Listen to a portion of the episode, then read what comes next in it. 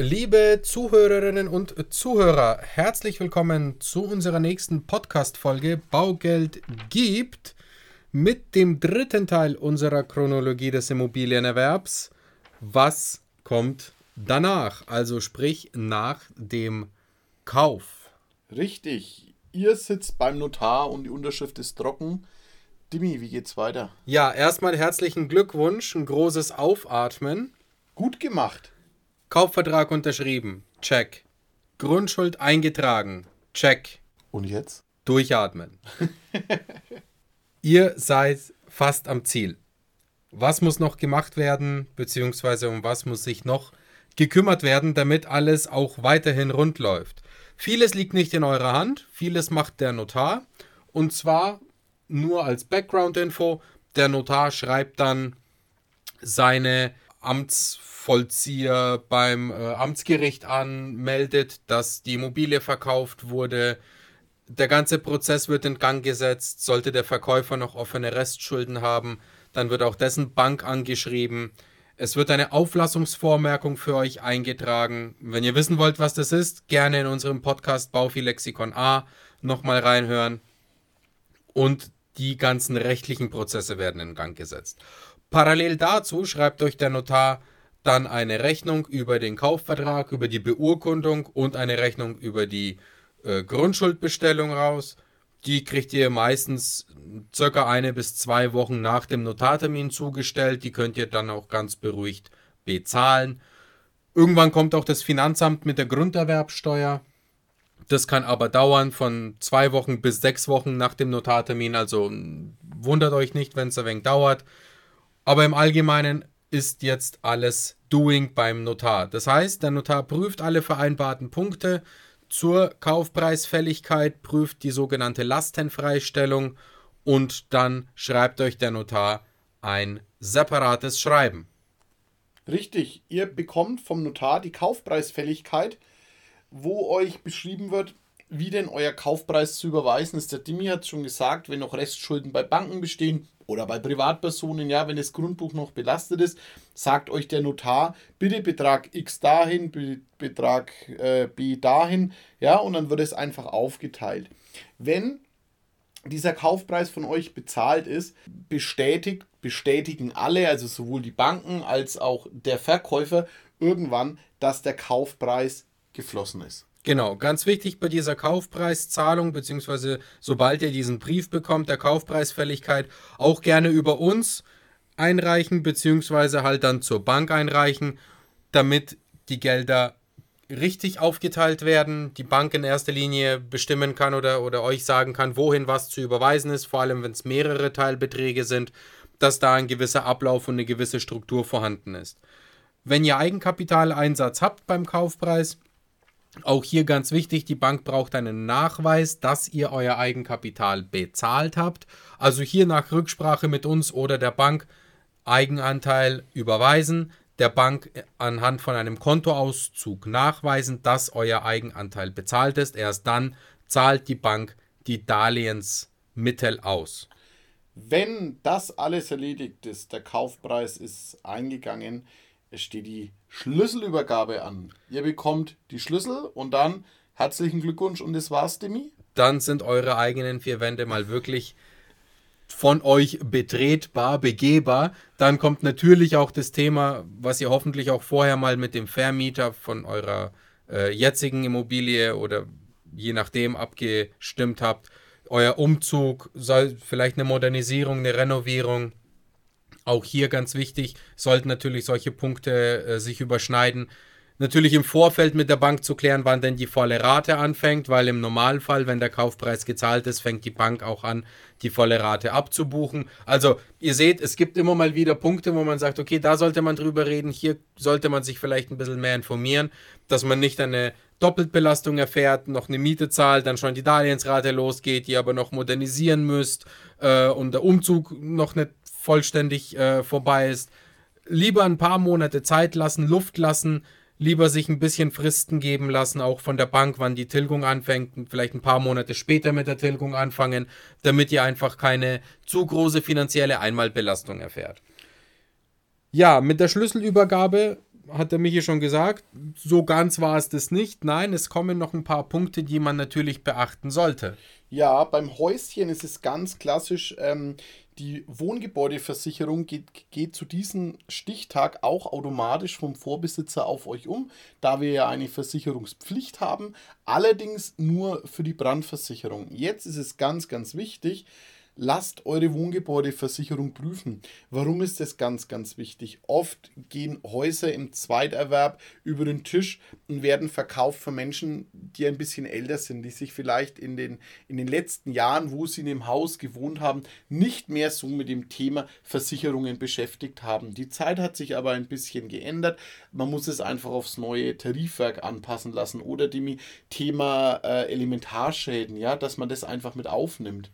Ja, einfach ein Cross-Check schadet nicht. Man kann die alte genauso behalten, aber auch hier sich einfach beraten lassen und mal ein Angebot einholen, wie viel dann eine neue oder aktuelle Wohngebäudeversicherung den kosten würde. Schadet auf jeden Fall nicht. Vielleicht ist auch das alte Objekt katastrophal unterversichert, was auch sehr, sehr schlimm wäre. Und das, leider sehr häufig. Und ja, sehr ja. häufig unterversichert ist. Also hier wirklich nochmal drauf achten, ganz besonders bei Hausbesitzern. Bei den Wohnungseigentümern ist es schon wieder nicht der Fall, weil da klärt es die Hausverwaltung. Da könnt ihr keine Wohngebäudeversicherung äh, extra abschließen, müsst ihr auch nicht, weil es wie gesagt über die Gemeinschaft geht. Aber was sowohl bei Haus als auch bei Wohnung wichtig oder an, ja empfehlenswert wäre, ist das Thema äh, Hausratversicherung mal anzupassen, wenn schon eine vorhanden ist oder eben eine abzuschließen, damit euer Hab und Gut in der Immobilie geschützt und versichert ist. Genauso wie eventuell den Haftpflichttarif anzupassen. Vielleicht gibt es die ein oder andere Versicherung, die einen Discount gibt für Wohnungseigentümer, also auch denen natürlich melden, hey, äh, ich habe jetzt Eigentum, hilft vielleicht. Sollten natürlich weitere Gedanken vorhanden sein über eine Risikolebensversicherung, Berufsunfähigkeitsversicherung oder Unfallversicherung, Leute, zögert nicht. Macht es, macht einen Haken dahinter, kümmert euch drum, nicht auf die lange Bank schieben. Äh, befasst euch mit dem Thema, macht mal einen Kassensturz, welche Versicherungen denn eventuell in Frage kommen. Lasst euch da auch unabhängig beraten, denn da ist es auch wichtig, am Ball zu bleiben und nicht einfach schleifen zu lassen. Richtig. Im nächsten Zug persönlich wichtiges Thema für mich, gerade für die Häusle-Käufer. Macht euch Gedanken, wie ihr Reparatur und Renovierungsrücklagen bildet. Bei der Eigentumswohnung ist es manchmal, muss man natürlich auch so eine Abrechnung anschauen, ist äh, ein bisschen leichter, weil ihr eine, eine Umlage dafür habt, aber es gibt mir auch manche Häuser, die haben einfach keine Umlage. Absolut verrückt. Kümmert euch darum, dass ihr ein bisschen was beiseite legt der Tipp von mir, bin da ganz ehrlich, macht einen sogenannten Hausschutzbrief.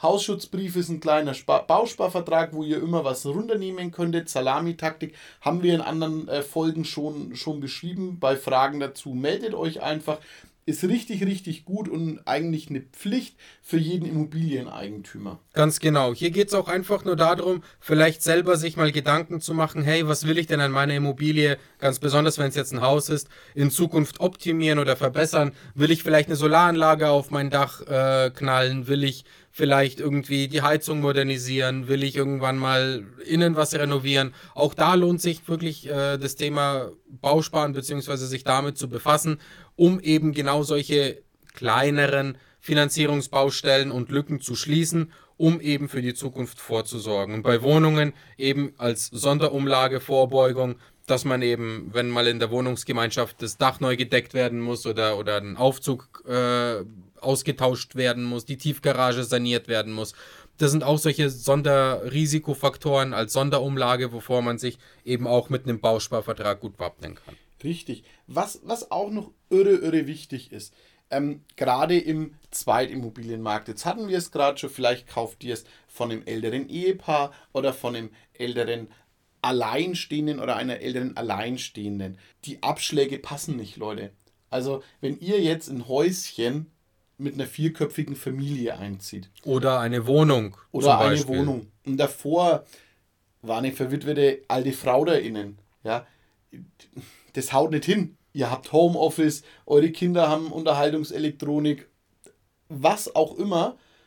Ähm, ihr müsst da auch eine Rücklage bilden, weil es kommen sonst erhöhte Nachzahlungen auf euch zu. Strom, Wasser, Gas, gut, gerade in der aktuellen Zeit ja sowieso ähm, in der Krisensituation. Aber auch hier bitte schau da einfach mal ehrlich die Abrechnungen von den vorherigen Eigentümern an und äh, macht euch da mal ein Bild. Ihr könnt auch bei die Stadtwerke anrufen und sagen, hey, passt mal auf, wir haben das übernommen. Wir ziehen jetzt da ein mit einem Vier-Personen-Haushalt oder einem Zwei-Personen-Haushalt. Äh, wir machen ein bisschen mehr. Dann äh, erhöhen die auch die Abschläge. Ja, dann zahlt ihr einfach ein bisschen mehr im Voraus und lieber kriegt ihr eine kleine Rückanstattung, anstatt dass dann, der, dass dann der dreifache Hammer kommt und jeder Geld von euch will. Ja, hier gilt einfach die Devise, die ersten Jahre muss man sich rantasten wie die monatlichen Abschlagszahlungen aussehen, wie der eigene Verbrauch aussieht, wo muss man was äh, vielleicht erhöhen, wo kriege ich vielleicht ein Geld zurück. Aber bitte tut euch selber den Gefallen, legt lieber einen Euro mehr auf Seite als weniger, weil eine Rückerstattung ist immer besser als eine Nachzahlung. Und es kann wirklich ganz besonders, wie der Michi schon gesagt hat, in der heutigen Zeit dazu führen oder das kann dazu kommen, dass die Vorauszahlungen einfach angehoben werden und ihr dann auch ins, äh, ins Wackeln kommt. Weil hier 50 Euro mehr für den Strom, da 20 Euro mehr für Wasser, hier äh, 100 Euro mehr für die Heizung. Ja, am Ende des Tages sind es halt 160, 170 Euro auf einmal. Ohne Nachzahlung für 1600 fürs vorherige Jahr und schon wird es ungeschmeidig. Ja, von dem her, wie gesagt, schaut mal die ersten Jahre, dass ihr nicht finanziell massiv durchdreht. Habt ein bisschen für euch selber ein bisschen Nachsicht. In dem Sinne seid ihr ein wenig bescheidener. Schaltet mal einen Gang zurück, schaut, dass alles funktioniert und passt. Und wenn ihr Geld übrig habt, hey, perfekt, Zeit für die erste äh, große Rücklagenbildung oder eine Zahlung auf den Bausparvertrag oder eine Sondertilgung oder vielleicht auch mal, äh, auch meinetwegen Urlaub. Habt ihr euch auch verdient. Ja, ja soll, soll, äh, soll auch sein. Ganz wichtig in die To-Dos danach, auch Urlaub ist noch wichtig und bei aller Immobilie das Leben nicht vergessen. Im Normalfall haben wir das auch so geplant mit euch, dass ihr nicht für die Immobilie nur noch arbeiten geht, sondern dass ihr auch noch weiterhin für euer Leben arbeiten geht. Dimi, To-Dos. Last but not least, ganz wichtig, vergessen so viele, eine Finanzierung ist zwar abgeschlossen, ja, und auch wenn eine Zinsbindung feststeht, ist alles fein. Aber Leute, verdrängt dieses Thema nicht aus eurem Business. Ihr habt eine Finanzierung, heißt für euch selber und für eure Familien, ihr habt eine Verpflichtung. In dem Sinne, schreibt euch einfach unser Tipp. Fünf Jahre nach Einzug in den Kalender ein Reminder, dass ihr mit uns Kontakt aufnehmt. Warum? Zehn Jahre nach Vollauszahlung des Kredites kann ich diesen entweder kündigen, wenn ich eine längere Zinsbindung habe als zehn Jahre, oder ich habe eine zehnjährige Zinsbindung und fünf Jahre vor Ablauf dieser habe ich schon die Möglichkeit, einen Marktcheck zu machen, um zu wissen, wie denn die Konditionen für die zukünftige Anschlussfinanzierung stehen. Und da ist es wirklich ganz wichtig, es nicht aus den Augen zu verlieren und sich nicht auf die Verlängerungsangebote der Hausbank blind zu verlassen, sondern hier auch wieder im Gespräch zu bleiben und im Idealfall im Gespräch mit uns zu bleiben, das Gespräch mit uns zu suchen und in einem kurzen 20, 30-minütigen Telefonat abzuklären, wie denn der aktuelle Markt ist, wie denn die aktuellen Anschlussfinanzierungskonditionen aussehen und ob man jetzt schon agieren soll oder ob man noch ein Jahr später äh, zueinander wiederfindet und nochmal kontaktet. Das ist alles wichtig und ganz empfehlenswert dass ihr das macht.